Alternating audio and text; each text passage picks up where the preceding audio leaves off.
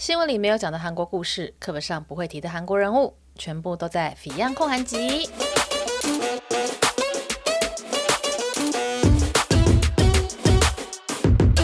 欢迎大家，欢迎来到《Fion 焢韩集》的第三十八集。今天我们要来聊一下关于最近很红的一个韩剧《社内相亲》这个剧哦。那这个剧呢，除了我会提到说里面十个韩国人才懂的梗，那也不一定是梗，有些是一些背景知识，又或者说这出戏它的一些里面的内容，我觉得。还蛮值得大家可以再更深入的了了解一下，像说品牌啊，或者说他们啊这个怎么做行销啊等等的。那当然也会讲一下说啊这出戏它背后的投资者哦，因为我觉得韩国人他们在做 content 做内容这一块还蛮厉害的。那这个 contents 呢，不仅是输出了这个作品，就不只是输出影视作品，那同时之间也会带动其他产业的成长啊。那所以说呢，我等一下就会先讲说这个背后的投资者，还有他们这个讲什么。K K pop 就是他们很多东西都很爱加上一个 K 字，什么 K 富的 K pop，或者说个 K beauty 什么的。然后他们在这出戏里面呢，他们又有新闻就讲出了什么 K romance，我说哈哈 OK 好了，什么都给你们 K 就是了，你们就是什么都要 K。对，那我就想说可以聊一下这件事情，然后再聊一下里面有十个，我觉得大家如果了解一下会更投入，或者说更能够。呃，知道这出戏它的一些梗的一个十个内容哦。那这十个梗呢，就包括了里面出现的一些牌子，像是 Bibigo，还有 Kune Chicken，还有禽流感啊，或者说这个家具，还有里面的歌，然后这个观光的景点等等。这等一下会一起讲。就我自己是蛮认真的准备了今天的内容，这这个 Google Document 有二十页。嗯，所以今天可不可以又讲一个小时吧？好，我我尽量不要就是呃太闲聊太多。好，那我们就先来讲这出戏它背后的投资者。大家如果有在用啊、韩国的通讯软体，就如果你学韩文的话，或者说你来韩国跟朋友们交流的话，很多人都会使用就是 KakaoTalk 这个通讯软体，它就是类似 Line。的一个 app，然后你可以在上面就跟朋友聊天，他们的界面互动是非常非常像的啦。那其实 Kakao 是比较早出现的，然后 Line 是大家知道 Line 也是韩国公司吗？我发现很多台湾人可能不太清楚 Line 其实也是韩国公司哦。诶，还是说它算日本公司？诶，应该说公司的国籍这件事要怎么判定，本身就比较复杂一点点。我记得我以前在研究所上公司法。的时候呢，我们老师的第一个问题就是问他问大家说，你要怎么判定这个公司是属于哪个国家的？然后那时候我们大家就有丢那个答案出来，例如说在哪里登记的啊，或者说老板是哪里人啊，或什么什么等等等等。那其实老师也没有给我们一个正确的解答，他只是要我们讨论这件事情。就是其实现在商业世界那么复杂，这个公司是属于哪个国家的，其实已经是判定的标准，或者说。嗯、呃，你要怎么样去理解是越来越困难的。哎，我是不是要离题？好，我努力不要离题。但是因为 Kakao 这个公司，它本身就是韩国企业嘛，然后 Line 的这个公司，它的母公司是 Never，然后 Never 也是韩国起起家，但是它在日本也做得很好。那他的母公司是 Never N A V E R，然后也是韩国一个几乎跟三星一样的存在吧。Kakao 跟那个 Never 都是。那之前韩国呢，就是你这个要看疫苗护照的时候，不像台湾是小黄卡，你还要带个纸本什么的。他们就直接在 Never 账号，或者说你用 Kakao 账号，又或者说你有一个政府自己做的这个疫苗的 pass，就是直接扫那个 QR code。那系统店家的扫描系统呢，就会直接说哦，这个人已经打完疫苗，过了多呃，没有过了多久，是两周后，因为之前有些规定嘛。那现在是完全没有规定了，现在是呃是不不需要扫这些东西。那 Kakao 呢，就是韩国就是很大的一间公司，它不只是做通讯软体，它它现在也在做 shopping 的这个东西，就是你直接在 Kakao 上面就可以购物，然后它也有 Kakao Pay。然后它以前也有 Kakao Story 什么的，就是它是一个还蛮完整的网络服务，在 Kakao 上面可以做很多事情，像我们转账直接用 Kakao 也，我觉得也蛮方便的。然后像是点外送，你可以用 Kakao Pay，反正它它这个功能就是，我猜台湾的 Line 应该也都很类似吧？我看很多人也是在 Line 上面看直播，或者在 Line 上面购物啊，然后也有 Line Pay 什么的，所以你把它想成是这个 Kakao Talk 就是 Line。类似这样的想法就可以了。那很早期呢，是好像是 Kakao 先出现的，然后所以很多人都觉得说，Never 其实去学 Kakao 去做 Line 的这个产品。那这个我不确定啦，我只是有听这样的传闻，这个这个我不不不代表本台立场。Kakao 呢，它虽然说我们觉得它是一个通讯通讯软体嘛，然后就电电商，但它其实是件非常非常大的公司。那我之前在别的影片有聊到，韩国的前二十大首富里面就有包括了 Kakao 的这个创办人，他他的故事也蛮有趣趣的。我就是呃有机会再聊。那这间公司呢，它也有一间就是做内容的公司，它叫做 Kakao Entertainment。哦、我有个朋友就是有去 Kakao Entertainment 上班，然后他就是专门做这些网漫的 localization，就可能翻译啊，或者说教稿啊，然后是让海外的华人或者说让就是在在地化的那个一个工作啦。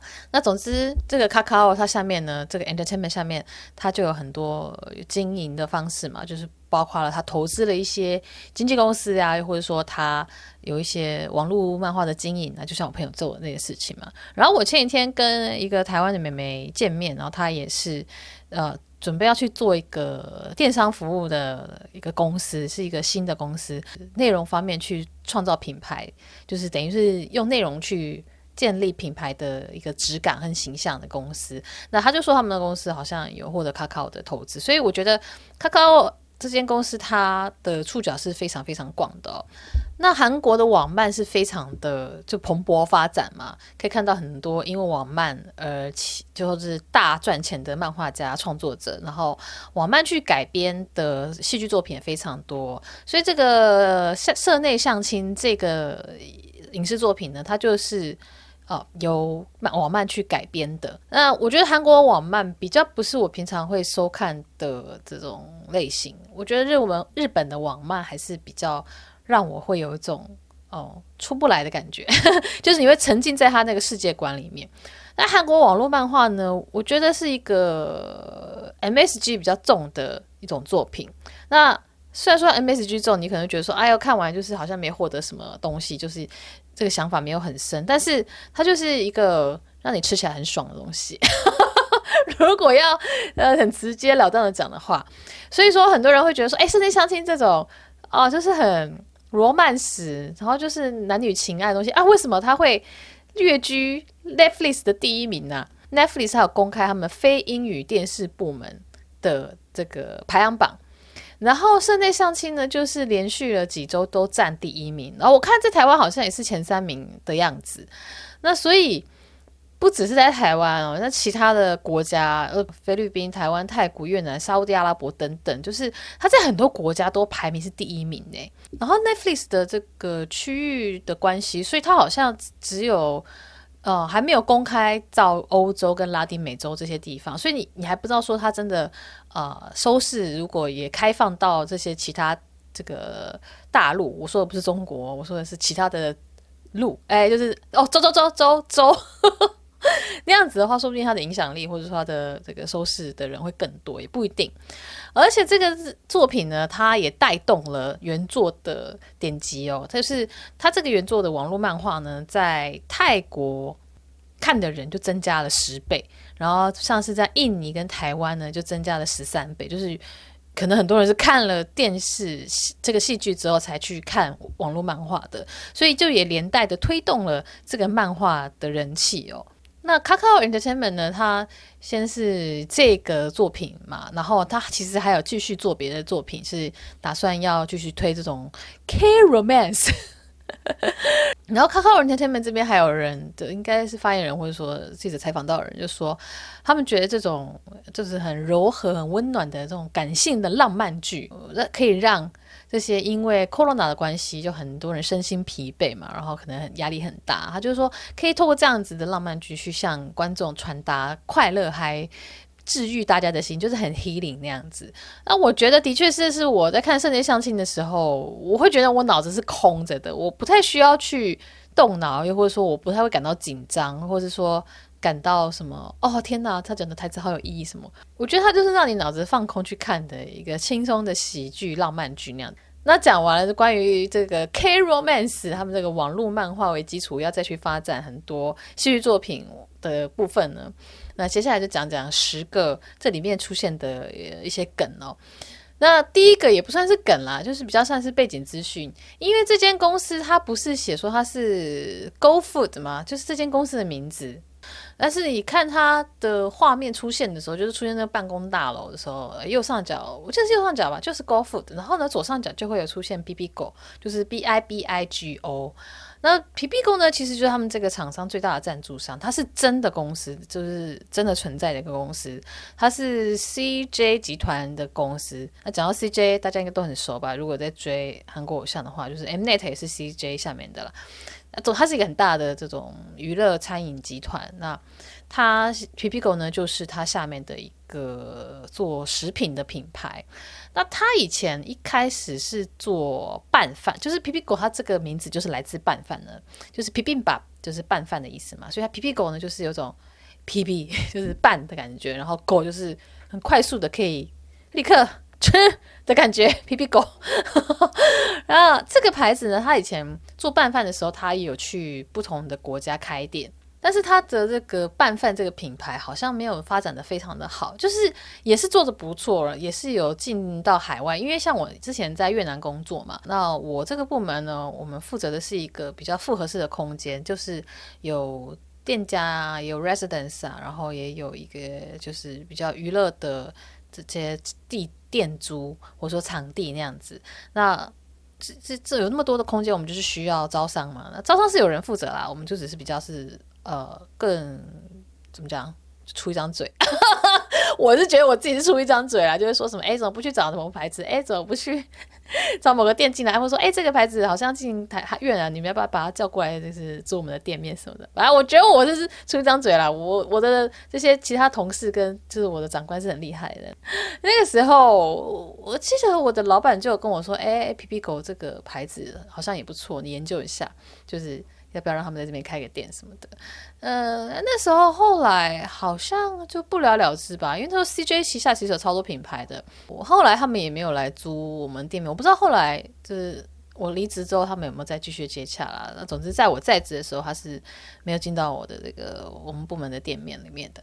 那这个皮皮狗呢？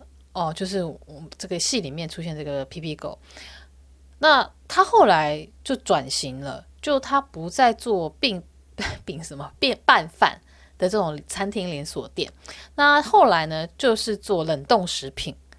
那他的冷冻食品最有名的就是饺子，对，所以我觉得他这出戏还蛮厉害的，是他把他的最大的赞助商整个的融合在了这个戏里面，所以他的这个业配置入会非常的自然。因为你看那个社长他去。呃，国外开会的时候去推他泡菜，然后再解释他这个包装，解释他这个产品的盒子为什么长这样的时候，他就解释说，哎，这是因为他们发酵怎样怎样怎样。哇，我想说，哦，这个好高招哦，因为那真是他们原原本就有的产品，然后他们就直接在电视剧里面就解释了这个产品，哎，这不是所有厂商最喜欢的自入吗？因为他也很，因为他的工作嘛，那自入的不就是超级自然嘛？虽然说我觉得那些外国人演技很差。那他们这个皮皮狗最有名的就是饺子嘛，我觉得他们也蛮奇妙的是，这个饺子呢，韩国有两种讲法，叫 Q 加或是 Mandu。Gyoza 呢，就应该是比较日文的发音吧，就是就听起来也蛮日文的。然后 Mandu，诶，我不知道它的语言是什么。那皮皮狗这个品牌呢，它比较主贴的就是 Q 加跟 Mandu。我看他们好像为了要呃用自己的这个语言，就是他不想用 dumpling。这个英文词，所以呢，他们就用韩国的这个发音慢读去拼这个产品，就是 M A N D U 吧。他就是要呃推一个真的是韩国的食物的感觉，而不是呃用一个大家已经觉得很 dumpling，很多人都会想到是中国的饺子嘛，对不对？那那它在这些外包装上面呢，你就可以看到，如果你在国外有有在看到韩国超市或是其他地方。有卖皮皮狗的这个饺子的话，它应该都是写 M A N D U，对对。如果有在 海外的听众的话，可以跟我分享你们看到的这个 B B 狗的产品上面它的英文是什么？因为这是我看到的韩国新闻，所以我还蛮好奇是不是真的。那这个 Bibigo 它的饺子呢，就是卖得非常好，就是他们的主要的产品嘛。所以我觉得这个戏里面这个女主角她不是食品的研究员，然后她一开始是研究那个意大利饺子嘛。所以我想说，哇，他们真的是这个剧本有非常的呃，就是用品牌的这他们的产品去讲这个故事，这还蛮厉害的。我刚刚录音之前还特别去便利商店看一下，就是 便利商店冷冻柜里面有皮皮狗的产品，然后我看那 Q 加，我觉得是比较细长的感觉，然后讲蛮多的话是比较圆润。我看照片的时候，我觉得是这样子了，也欢迎他们来找我夜配啊，这样我就会认真吃了。OK，那我自己在研究的时候，我觉得皮皮狗还蛮厉害的是，他们海外市场做的还不错诶，就他们除了在韩国卖的好之外，他们在海外市场的业绩已经几乎是他们的一半了。二零一九年的时候，他们的海外业绩是超过韩国国内的业绩的。那他们自己就有说，他们最呃，关键的这个瞬间呢，就是二零一四年，他们请了赛就是 Gangnam Style 那个赛呢当模特，然后在海外做很多的广告。那赛就是可能是所有全世界人最熟的韩国演艺人员吧。那很多人就是看到赛哎，就认得出来他是那个 Gangnam Style 那个男生嘛，就可能会多一点信任感，然后去。呃，觉得购买这个饺子是 OK 的选择那样子。那后来他们再一次的一个大成长，就是二零一八年的时候。那时候我觉得这几年大家会发现说，气炸锅这个 Air Fryer 好像是成了每个家庭的必备品哦。所以说很多人就会开始去想说，哎，我气炸锅，那我去买什么东西来气气炸。就你买这个东西以后，就会想说，哎呀，多使用它，多使用它，你有什么食物可以买呢？那这时候皮皮狗就推出了这种铜嘎子，就是猪排炸猪排。那这个气炸锅的的普及，再加上他们之前出了这个铜嘎子，然后两个就是有点互互相的推波助澜，就让这个铜嘎子 스， 哎，猪排就也卖得很好。所以这也是他们的明星产品。他就说他们在二零一九年六月哦，就是一个月内就卖了三十多万包这个炸猪排，嚯！蛮厉害的耶，然后这销售额呢是二十亿韩元，二十亿韩元是多少？那个时候的汇率跟现在不太一样了。我用那时候的汇率，那个时候汇率应该是一比三七左右吧，所以二十亿韩元那是五千四百万，所以他一个月就卖了五千多万的业绩，哦，这真的是很厉害。那 Pipico 呢，他们的二零二零年的一个成绩是他们的年销售已经突破了一兆。那我自己算了一下，就是两百四十亿台币左右。那看两百四十亿台币，有种就是你知道数字太大以后，就有种呃没感觉了。我就去查了中国旺旺的这个业绩，就是营业额哦。然后他们有个新闻是二零二零年的财报数据显示说，他们的呃营收是两百二十亿元，这个应该是人民币吧？所以说这样算下来的话，就是九百九十亿台币吗？我说哦，OK OK，那难怪他们就是舍不得放弃中国这个市场，毕竟这个很大嘛。嗯，对。那不过我觉得 Pipico 他们蛮厉害的是，他们不光只是做韩国市场，也有做海外市场嘛。那他这里面新闻就有写说，他们是在七十二个国家，然后销售一百多个产品。那我看新闻呢，他们还跟 NBA 的湖人队就是有签了合约，他们是。应该是 marketing 的 partner 那样子，用 NBA 的这个影响力去推他们的产品。我说哇，哦，NBA 应该很贵吧？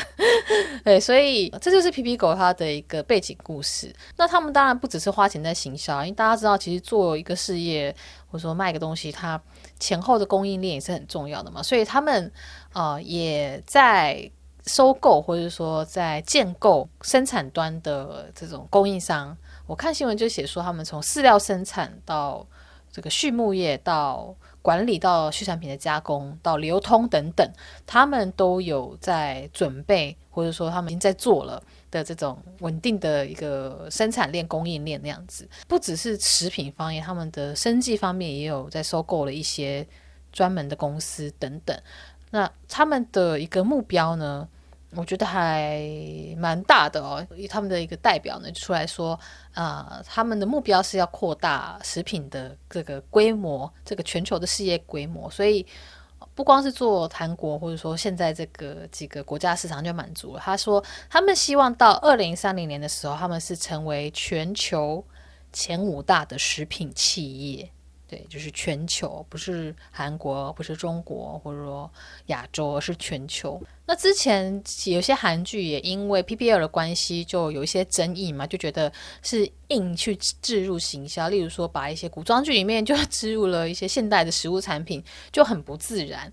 但是皮皮狗他们这次的自入行销呢，是就是韩国的网民都说，哎，觉得很很棒。还有人会说什么哦，虽然说知道这是自入行销，但是不会觉得反感那样子。我觉得这个自入行销，皮皮狗跟他们社内相亲这出戏的合作，真的是算是蛮成功的。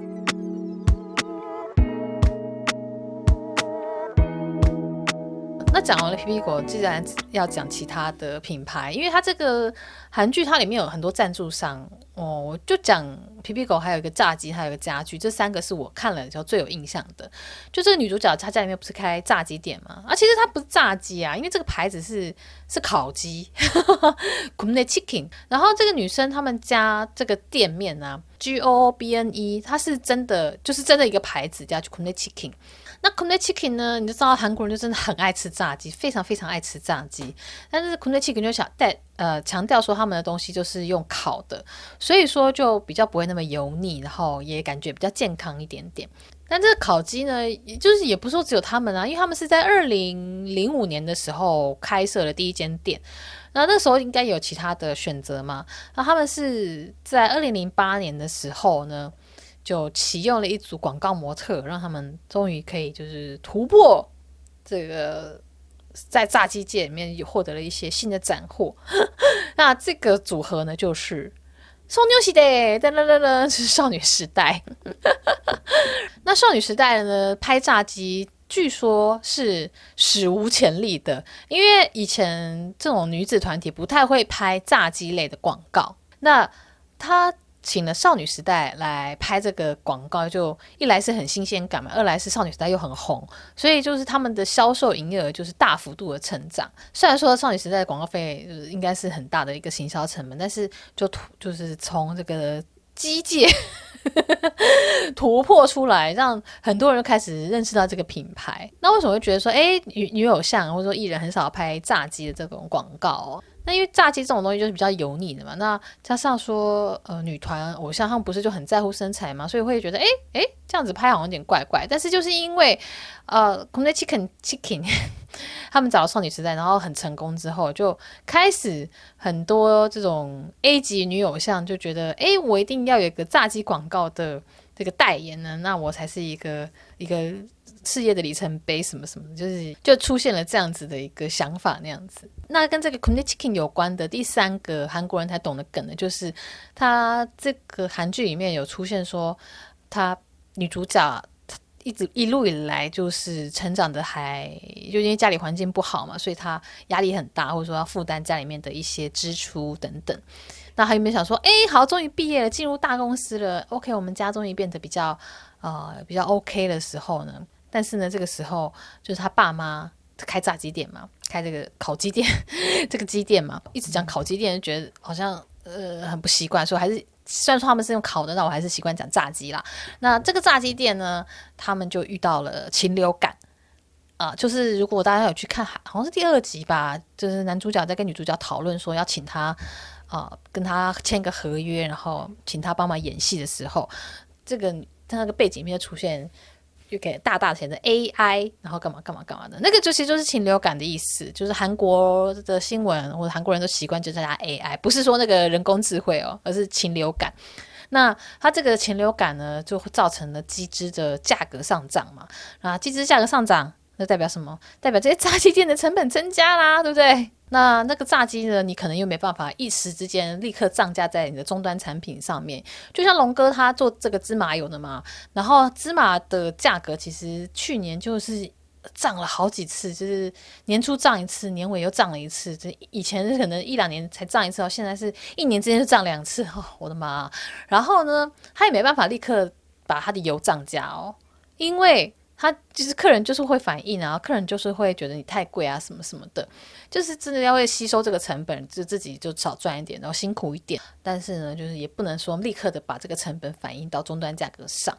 那当然对做生意人来讲，这就是比较辛苦嘛，因为你就赚的比以前少啊。那这所以说这个炸鸡店呢，当他遇到禽流感的时候啊，它也是成本增加，那它的终端价格，它的炸鸡价格还没办法立刻增加的时候，它就是要吸收这个成本。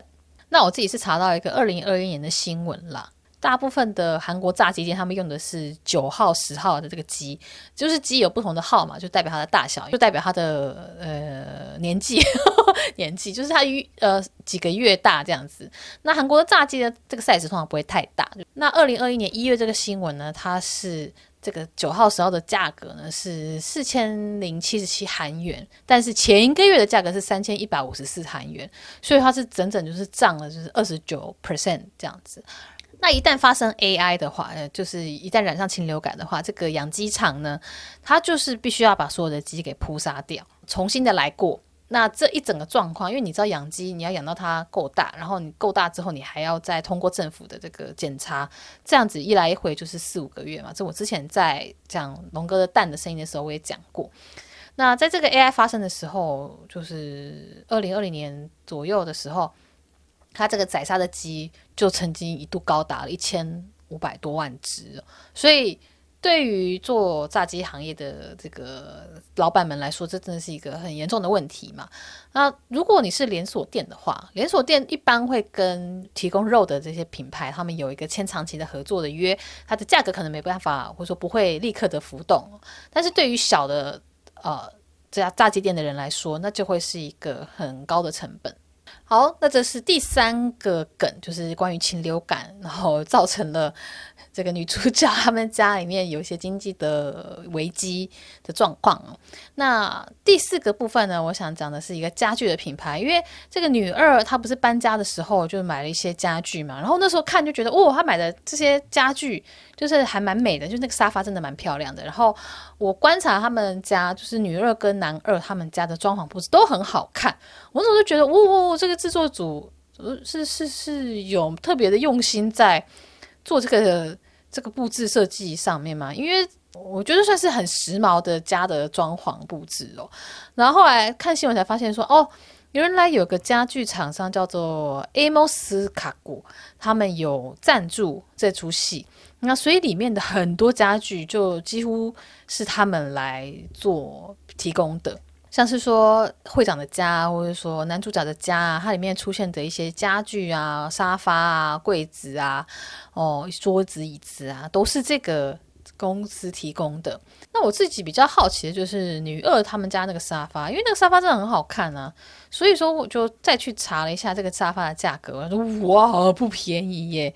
就我之前就是在搬家的时候也有买沙发嘛，然后那时候沙发就发现哇，就是我喜欢的沙发。那也都那么贵啊！就是我以前跟我妈出去逛街啊，然后我妈说：“好，我们今天要买什么？买你的衣服啊，买或是买什么什么的。”那你就真的看到喜欢的你就买啊，但是不要说为了便宜或是贵，然后就随便乱买，或者说妈妈出钱就乱买那样子。你真的看了喜欢的，好好好，那我们就就就买那样子。然后呢，常常我一看衣服说：“哎，我觉得这不错。”然后我妈说：“哎呦，你真的是就会挑到贵的。”就是不让不看价钱让我挑的话，我就很容易挑到贵的东西。妈，sorry 哦。那呃，这个沙发呢，我那时候一看就哇，好美哦。那沙发这个东西就分为说，哎，你三人坐、四人坐什么什么的。女二她家这个应该是四人坐的沙发哦。四人坐的沙发是多少钱？三百七十一万韩币。三百七十一万韩币是多少钱呢？是台币九万多块。其实，如果说这么大的沙发，然后品质好一点的话，九万多块好像也是合理的吼。嗯，好，我不知道，因为我是我我自己家沙发是没有那么贵啊。我们家沙发我那时候精挑细选很久，好像买个六七十万的沙发吧。六七十万是韩币多少？哦，台币两万以内。对对对对对，一万六左右。哦，然后那个这个家具叶配，我觉得也蛮有趣，因为。呃，比较熟悉的听众也知道，说龙哥以前创业的时候有做过家具，就是木工，但是他是包括家具，还有木头的时钟等等。然后他的朋友有一位也是拍韩剧的导演，然后他那个时候就说啊，好，那你就在我的戏面用你的家具，然后看能不能宣传一下。那龙哥是说他觉得没什么效果啦。我觉得可能要你做韩剧的业配到宣传有效啊，可能要类似啊、到比较大的厂商，例如像皮皮狗那样子，或者像这个 Kune Chicken 这样子，或者是说像我们这次提到这个 Amos 卡古这样子，会是一个只光看大家都会想要去搜寻的品牌。但是其实很多品牌他们在做韩剧的置入行销的时候，他们其实不要求说真的有观众去看，好啦，有少数啦，就是观众可能看了会啊、可能会去搜寻，会去会去找之类。大部分的品牌他们是。嗯，希望能够在韩韩剧上露出之后呢，那他们可以去用韩剧的这个截图，就是剧照，然后去跟大家说，哦，我们有在这个剧里面出现过哦，嗯，然后这个可能是某某明星，就是他在剧里面有用到的哦，就是他们是为了去买这个。这个这样子宣传的方式，所以才会去做 PPL。所以有时候你在一个韩剧里面，你看它背景里面那些东西，它里面出现你根本不会注意到的一个小产品，它可能也是自入行销。那它的价格可能就不会那么贵，因为主角或者说里面的角色，它并没有特别的去把它使用出来嘛。不像这次它的那个保湿棒也是他们狂使用的状况，或者说像以前 Subway，它也很常出现在戏里面。它那样子的。呃，费用应该会更高嘛？但很多时候，他主角这些角色他们没有在用，他们只是放在背景，那也是也是一个费用去计算，然后去去做买卖啊，去跟这些让制作费有些收入这样子。那讲到家具呢，就让我夜配一下我自己的那个 团购。我在上一集有讲到说，在电台工作到后来，又是我身体有点出状况嘛。那我我上一集没有特别讲得很详细。那其实就是那个时候有一次。呃，开会开到一半，我突然我觉得站起来的瞬间，我觉得我脚好怪怪的，就是大腿的前侧跟这个骨盘连接的地方就觉得有点卡卡的。但是我我相信很多人都会觉得这个身体有时候就是会卡卡的嘛，那不一定代表说有什么病啊。啊，我那时候也是想说啊，可能就就是扭一下，或者说叫它这个伸展，或是嘎一下就会好。然后那时候非常的忙嘛，每天都在想说要找哪些来宾啊，然后写脚本啊，你什么问题啊，然后还要追这个疫情的新闻等等，然后就没有特别注意。但是过了几天，就发现，哎，我怎么脚抬不起来？就是那只右脚啊、那只右脚也，人有几只右脚？就有几只有一只右脚哎，就我的右脚是翘不起来的哦，就是没办法翘脚。以前是很爱翘二郎腿嘛，然后那时候就发现，哎，我没办法做二郎腿，然后也没办法盘腿，甚至。甚至我要穿袜子，你穿袜子的时候脚不是要抬起来吗？我连穿袜子的时候都觉得那个抬起来的部分很卡，欸，诶，就你会觉得好像有个东西卡住你的脚，那种感觉。然后我觉得这这个这个状况是我从以前从来没有遇过的。然后我以前是可以双盘嘛，大家知道双盘嘛，就是盘脚，但是是啊，好难解释哦，大家自己去搜寻图片哦。然后我以前是完全不用手，就直接脚都开。就可以双盘了，然后我就是那个时候完全没办法盘，就连盘腿都没办法啦，对不对？然后我去看医生，医生也是讲说，哎，你是不是有出车祸还是干嘛？怎么会这样？我说我哪知道？我真的是很无奈诶。然后那时候照 X 光，又照 MRI，有个鬼。然后就是一个骨盆的一个不平衡的状态的样子。那我。我觉得可能就是长期的姿势不良造成的啦。有些人可能就不会有影响，就是就算他姿势不良，或者说他就算骨盆歪，他也不会，也不是有什么样的感觉。但是因为我就是脚就很明显就出现这样的状况，然后就开始做治疗。他说就是有去徒手治疗，然后医生也会跟你说，诶，你要算医生嘛，还是徒手治疗？物理治疗师就跟你说他做什么运动，去做什么伸展。因为像我那个骨盆歪掉的地方，然后他们很常去戳我的一个骨盆里面的一个。部位，然后那边就说我那个部位很紧绷，然后就造成不啦不啦不啦，只是就是代偿之类的。我其实听不太懂他们在讲什么，但是我感觉就是那个地方不舒服，觉得他换另外一个地方来做放松，就是就那样子意思。其实很多病都是这样子啊，例如说，啊、你脖子觉得很紧绷啊，那可能是你的你的你的你的腰不好之类的。我我随随便讲的，我不是说真的，我只是说他们很长一个身体的不舒服是。你右边不舒服，可能是你左边的一个错误姿势造成的这样子，对。然后那个时候真的是，就是每两个礼拜就会去物理治疗一次，然后也会做运动，然后呃去训练一些肌肉，干嘛干嘛的。然后我觉得这种病痛真的很麻烦，是你也不知道为什么会造成这样。好了，有可能是很多重的原因，因为我觉得现代医学虽然说我们可以治疗很多病，但还是人体还是很奥妙的，还是有些不地方是你不知道为什么的。然后这个治疗下来，现在已经蛮好很多了，就是九成五以上的活动力了，就是活动度啦，跟以前差不多。那可当然没有到一百 percent 的完美，但是我觉得这样我也满足了。我在这个治疗过程中，我想说，好，那是不是我的坐姿不好？那我就去买了这个 Kerbal 的这个椅子椅垫，他们有个品名啦，我一直记不起那个品名，叫做什么？护护护脊美学椅，对对对。那其实这个东西是代理商，台湾的代理商，他们先寄信给我的，然后。嗯，我那时候看想说这什么东西呀、啊？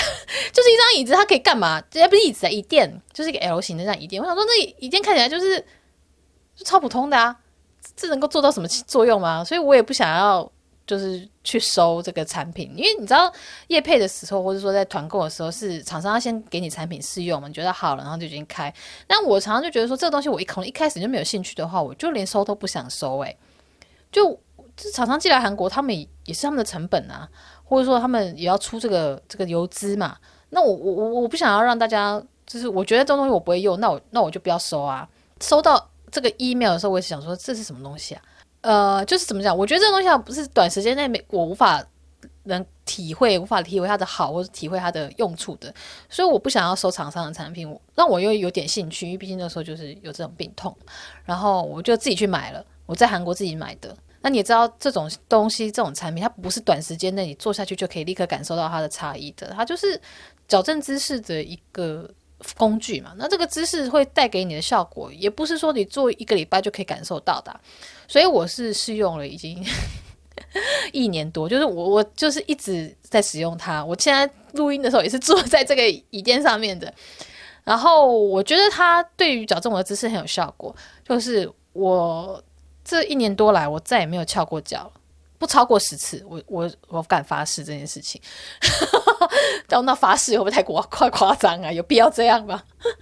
然后总之，我就是自此改掉了翘脚的习惯。然后我在外面完全不会想翘脚，我是可以翘的，但是我不想要翘。就我已经彻底的改掉这个习惯，我就觉得天哪，太棒了！因为我的意志力非常薄弱，诶，我刚才吃了一包洋芋片，诶。意外要跟你们讲，但是我就觉得说，哇，这个产品真有帮助到我，然后我就决定说，好，我要开团购，然后还去写信给他们。所以说，现在就是在开这个团购，在我的粉丝专页，我我我会把这个链接一起放在 Podcast 的说明栏好了。如果大家跟我一样有想要调整自己的坐姿，想要让自己不要坐的歪七扭八，因为我觉得坐姿真的有差诶、我我有一阵子就是很爱往往某个地方歪，就是我在电台工作的时候，我跟我们在副控会会待很久的时间嘛，有时候一一一天下来录个十十多集，我们就会坐在那边坐很久，然后我就会歪一边，然后那几次歪很久的时候，那个物理治疗师就有发现这件事情。我想说，哇，这个你都能发现，好神奇哦！所以我我做这个坐垫之后，我就不会这样歪七扭八的坐好，我就是坐好好的。我所以我觉得这个东西对我有帮助，但是我必须要非常特定的强调，它不是医疗用品，它不是一个万能万灵丹，它是一个辅助的工具，它不是医疗器材。我很担心大家会有 太多的期待，但是我可以老实的跟你说，它对我有帮助，所以我才会决定要开这个团购。好，就讲到这边。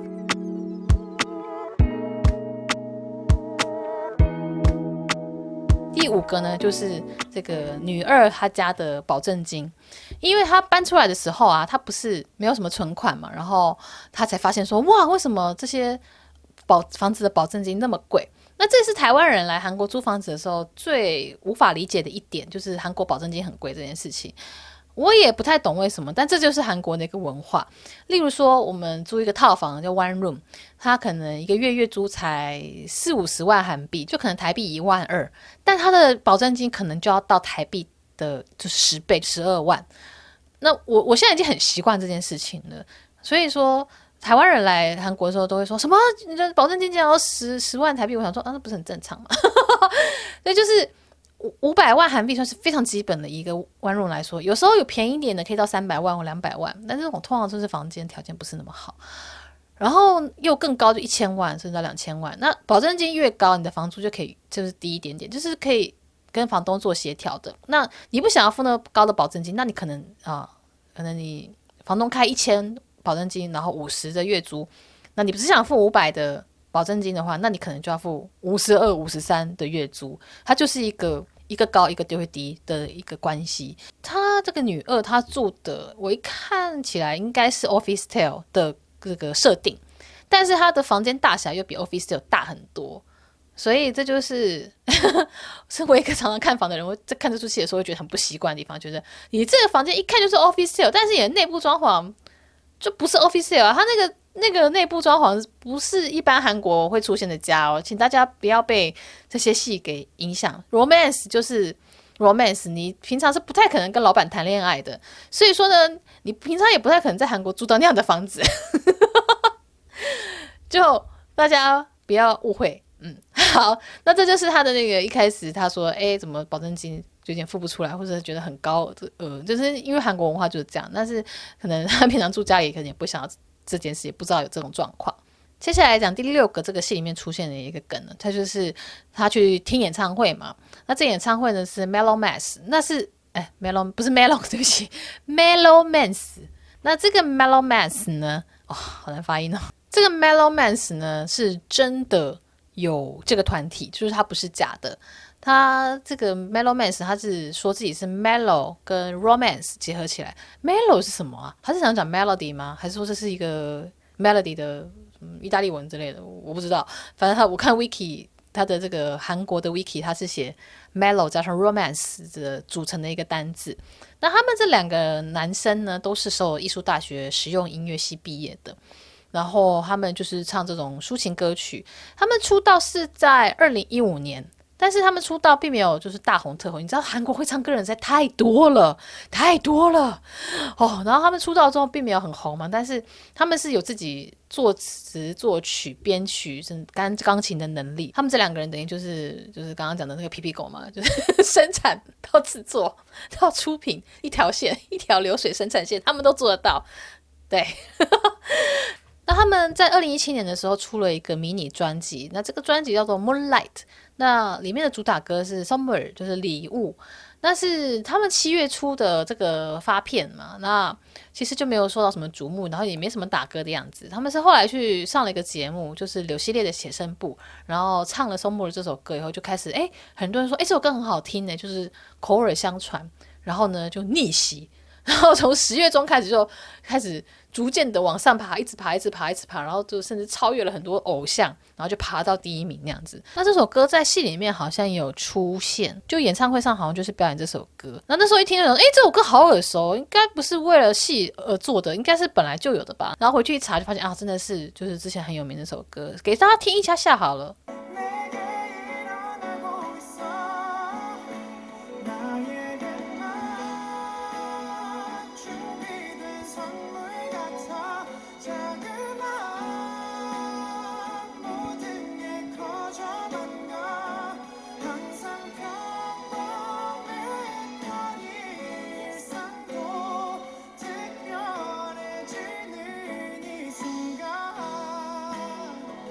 这首歌呢，也是蛮多婚礼的时候大家在唱祝歌，就是韩国婚礼它的进行过程都会有个人出来唱歌，然后献给新人一个或者两个人不一定。这首歌因为它就叫 Summer 嘛，就是有点形容对方是一个礼物那样，天上天上掉下来的礼物。这是很久以前的一个新闻，大家知道这个新闻。好，谢谢 Tessa。然后呢，这首歌就很适合在结婚的时候献唱。然后他们还有另外一首歌叫《童话》，然后也是很适合。婚礼的一个曲子，总之就是一个很舒服的浪漫情歌。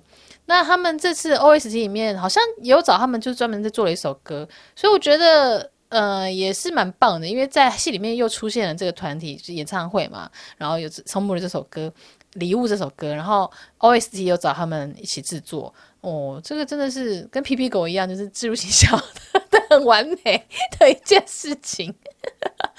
好了，他应该不是置入行销，应该有付人家钱了。好好好，就是我自己的，就是开玩笑。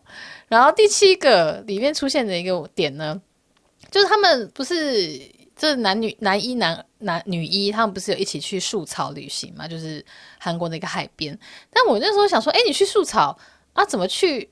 去去到一个饭店是在江陵，然后后来去查一下啊，他们说是去树草，就是剧本安排是去树草，但是他们的海边的景是在襄阳拍的，呃，就是也是韩国一个地名。然后呢，但是那个饭店呢，则是在江陵。那我就去看了一下地理位置，其实就是束草、襄阳、江陵，他们是都在东海岸，然后是从北到南这样排下来。但是你虽然说觉得都在东海岸，是不是觉得很近？但是其实 no no no，它从束草。到江陵这个 Sky Bay 这个饭店，就是他们剧里面出现这个饭店，开车是要一个多小时的，所以也是有点距离。那但是他们就是全部都是在东海岸取景那样子。那这个饭店呢，Sky Bay，我之前在去江陵的时候也是觉得哇，就是很想要去那边住一晚。但它是比较贵的饭店嘛，我跟朋友一起去，然后我们就比较久一点，我们就没有办法住。然后我刚刚就查了一下那个价钱，诶，怎么这么便宜啊？一个晚上一千八。就是它原原价是八千五，那原一个晚上变一千八，然后说啊，因为我今天是今天是礼拜三，这个订房网站出现就是礼拜三的价钱嘛，所以礼拜三就是真的很便宜，就调了一下这个日期，就周末，周末价格就变六千五了，哦，差了三倍，哇哦，嗯，对，但我就觉得说，哎，这个拍戏的时候真的是 就是到处跑哦，虽然说。在剧本里面，在剧情里面安排是素草，但是那个饭店一看就是要江陵，就是如果你有去过江陵的话，就可能就知道那个饭店。然后韩国人在看的时候不会觉得，哎，这哪是素草，这是江陵吧？还是说只有我会注意这个点，也不一定。嗯，对。但是拍戏本来就好像是这样子，像是那个他们个女女一的炸鸡店，他们那个店也是在大邱啊，大邱离首尔也是两三个小时的路程，就是不是在首尔的店那样子。我就觉得其实韩国他们剧组有一个专门的职业。嗯，也不是说剧组内的，应该就是 freelancer 那样子，就或者说有个公司，他们是专门在帮这些戏剧的剧组找拍摄的点，或者说呃拍摄的店，或者说拍摄的这个在三叶里面拍摄的时候要去哪里拍，因为像韩综那个两天一夜，他们不是很常去各个乡下旅行嘛，又或者说像罗 PD 他们做这些实境综艺秀的时候，他们不是可能会呃。租一个店面，或者说租一个房子，乡下的房子，然后拍这个实际的综艺嘛。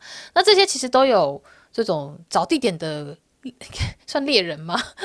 去帮他们做这件事情。那这算是一个蛮特别的职业。我一直很想要采访这个职业，呃，应该是可以联络得到，但是。哎，哎，就是要透过多重人脉就有点麻烦，对，就是要透过那个当导演的朋友，但是有机会的话再再看能不能做啦。但是我觉得应该就是不是我想拍就能够拍的啦，因为毕竟他们要工作的时候应该也懒得鸟我吧。嗯，对，好，好，继续讲第八个这个是戏里面的点，就是他在海边的时候，不是社长有请了一个餐车，汉堡餐车，然后那个做汉堡嘛。然后那个时候戏里面是说，哎，这是一个就是不定时、不定期在那里出现的一个一个一个汉堡餐车。然后我就想说，那个那个餐车老板好眼熟，在那里看过。然后后来查才发现啊，他其实是一个歌手，叫做 T E A，我不知道怎么发音呢，T 吗？对，然后在呃宏大上水这边，还有在禅寺那边，好像都有开一个汉堡店。那个汉堡店叫 Tasty Burger，所以是他。的这个真的是有汉堡店的这个歌手去客串演出那样子，然后这个汉堡店，嗯听说还蛮好吃的就是这个韩国饮食界这个大师白种元老师他有去吃过在应该是在节目上去吃然后去吃了之后还说哇真的是太好吃了。还有一个韩文词很好很妙他就是说马西说说加在可嘞？就是太好吃了就觉得好烦哦。就是我不知道为什么觉得很烦，可能觉得有觉得是竞争者吧。那韩国这几年呢，也非常非常非常流行汉堡的创业，我看到超多汉堡店在开的。然后不管是这种独立的小的汉堡店，就是自己开一间。店那样子，又或者说大品牌也跳下来做这个汉堡。例如说，很多人来韩国会吃那个伊萨克吐司，就是那个三明治，他们也在二零二一年的时候，在新沙那边开了一个汉堡一号店，就是想要挑战汉堡的这个这个产业哦。二零一九年的时候，就有个大的集团，就是新世界。他们自己也开了这个一个汉堡店叫 No Brand Burger 哦，我觉得 No Brand Burger 真的很好吃，就是以素食的汉堡来说，它是好吃的。但 No Brand Burger 它是嗯，就是走麦当劳那个路线，是素食的，不是这种小的手工汉堡店。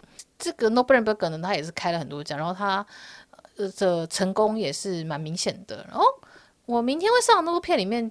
我去的那个发型共用美容室、共用发廊，它就是在 No Brand Burger 楼上，就是宏大的那 No Brand Burger 楼上。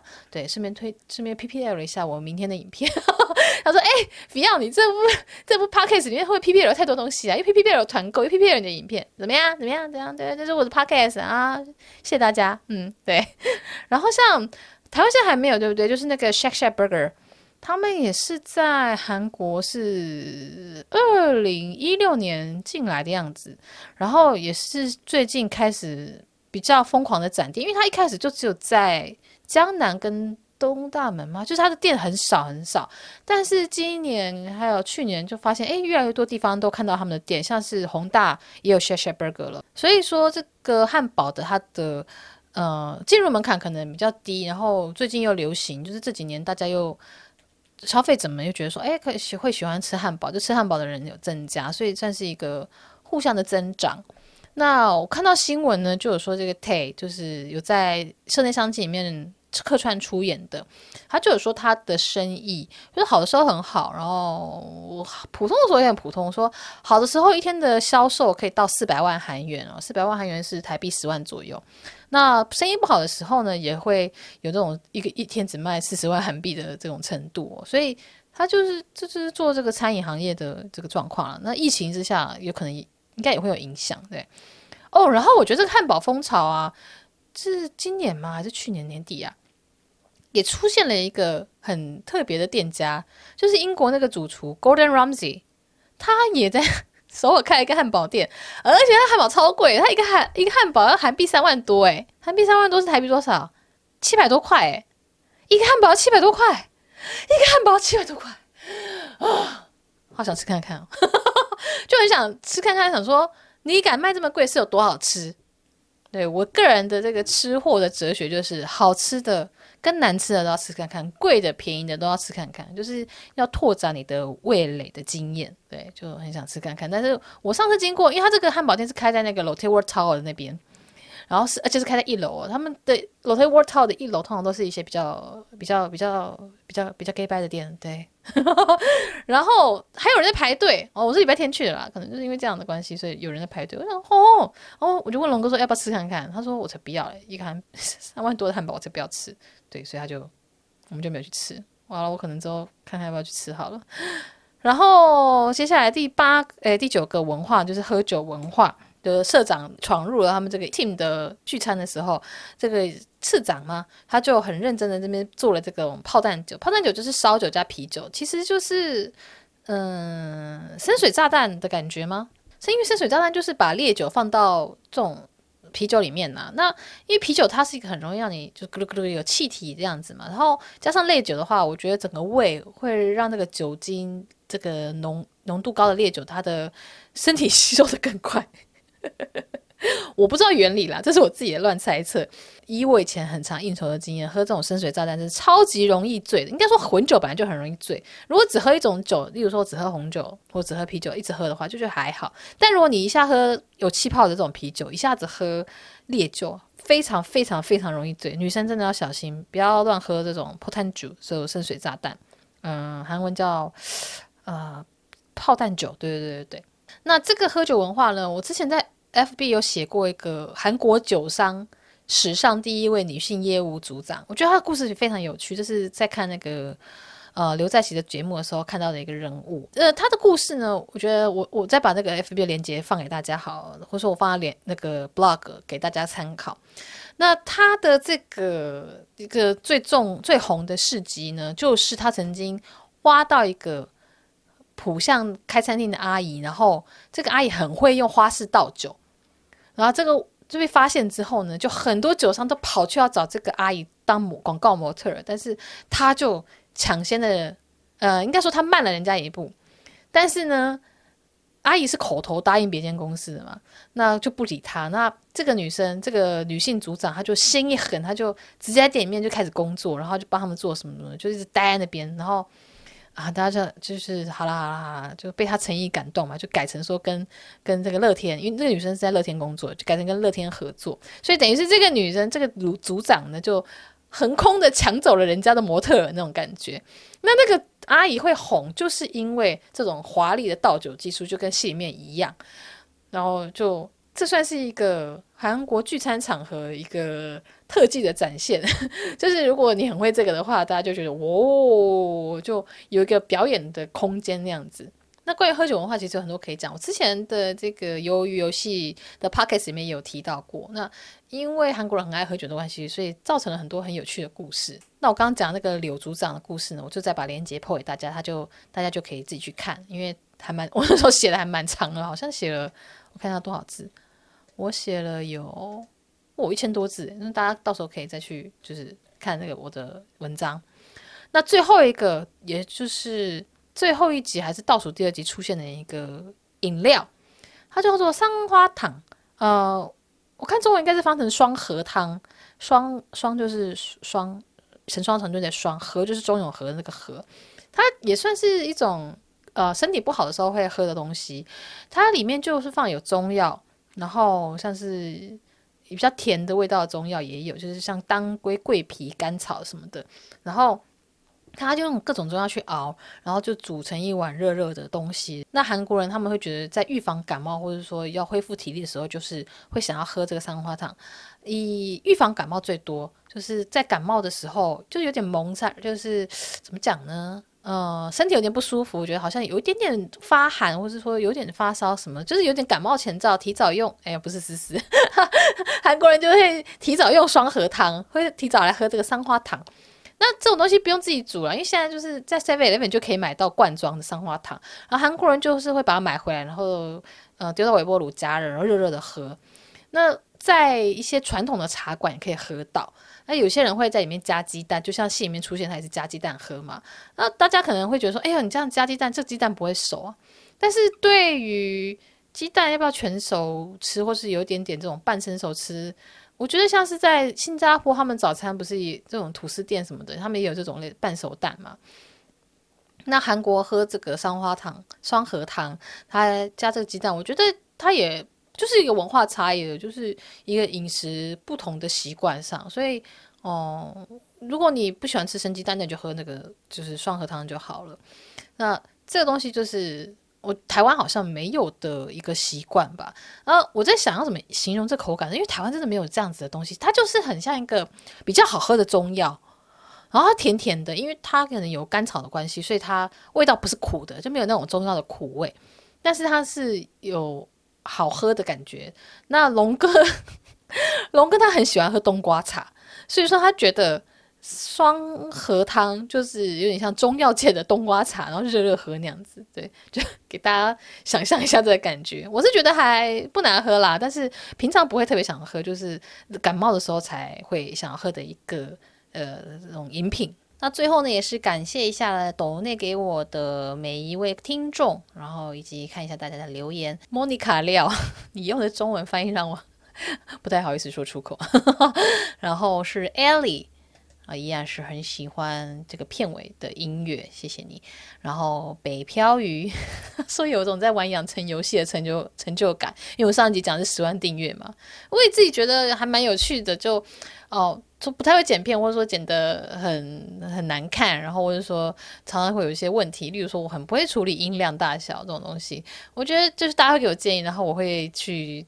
调整，然后进步，可能没办法做得很精致、很完美、很漂亮，但是就尽我所能的去去努力了。那就大家给我的意见，我也一直一听一起听进去，然后一起吸收，一起更进步。我觉得还蛮感谢大家的。然后接下来是 HJ 六二一二零一，然后 Vivian Chen。还有 Peggy，那他说他最近很喜欢的一本书《柏青哥》，封面刚好就写到 Fion 推荐。我跟你讲，《柏青哥》那本书超好看，超好看。那因为最近 Apple TV 他们也推出了柏青哥的这个戏嘛，听说还蛮蛮忠于原著，然后蛮厉害的。我有点想要聊柏青哥的这个戏，然后还有他的故事，如果他够红的话，没有啦，就是我要先看过嘛，因为我最近就是。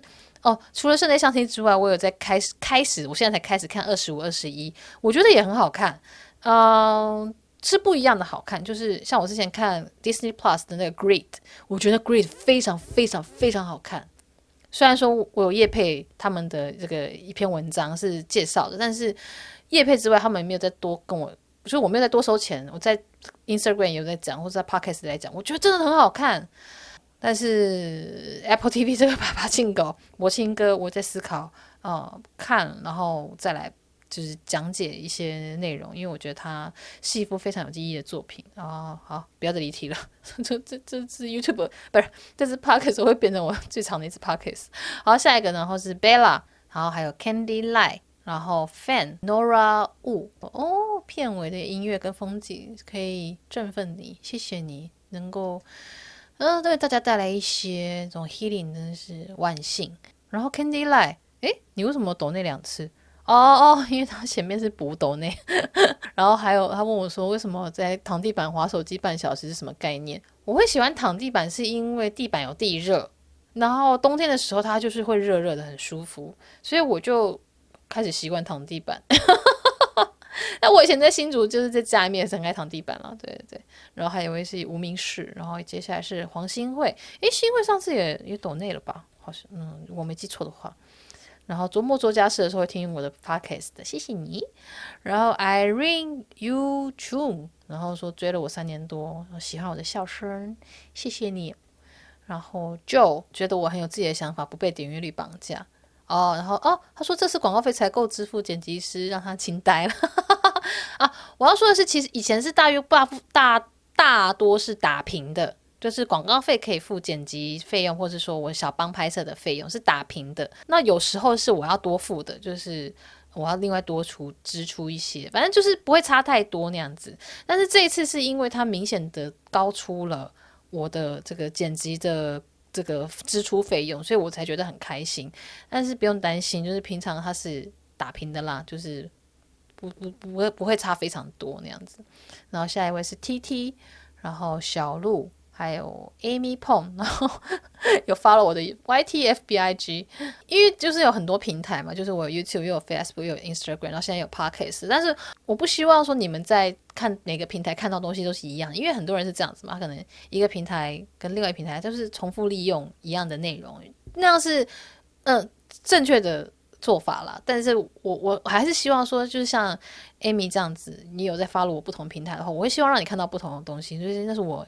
哦，我自己对自己的一个一个 坚持那样子，然后接下来是 Angel Chen，诶，这 Angel Chen 是不是也是有去上次也有懂内的？谢谢你们。然后无铁板，然后恭喜我十万订阅，一起慢慢等下去。你要等什么？等什么？百万订阅吗？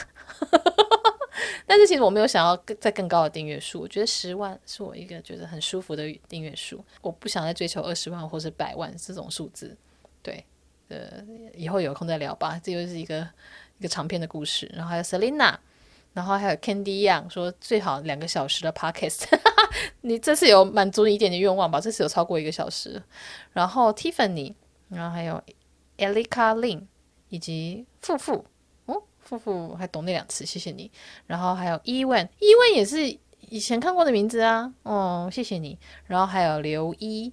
他说：“虽然说 f i 担心声音的内容会吓跑群众，但是他觉得好内容经得起考验。那今天就是讲一下室内相亲，他背后的这个投资者，然后他的这个制作方，呃，这个 Kakao 软件下面他们的一些想法，然后还有其中十个我觉得比较有趣，大家了解以后会看戏看得更投入的十个文化。那今天的 Podcast 就到这边啦。那我下一次呢，想要讲一下。”这个共享厨房跟共享美容室的主题哦，先跟大家小小的预告一下，因为我明天会上的，就是礼拜四会上的一支片是哦，应该应该不是说明天，应该说今天，因为我现在录音是礼拜三嘛，我想说上 podcast 应该礼拜四，那我礼拜四晚上又会上一支片，所以你们哇，早上有 Fion，晚上有 Fion，好幸福哦。那就是在礼拜四晚上会看到的一支影片，是我去共享美容室啊，共享发廊啊，然后。这个发型师他创业的一个小小的访问，都会在影片里面可以看到。那我自己在调查的时候，其实调查出来的东西是更多嘛，就是拍影片其实就是拍可能我准备资料十分之一、十分之二那样子而已。所以我觉得有更多可以讲的，我可能就是想要在下一集再跟大家讲一下。那我们就下一集再聊这个共享发廊、共享厨房的事情喽。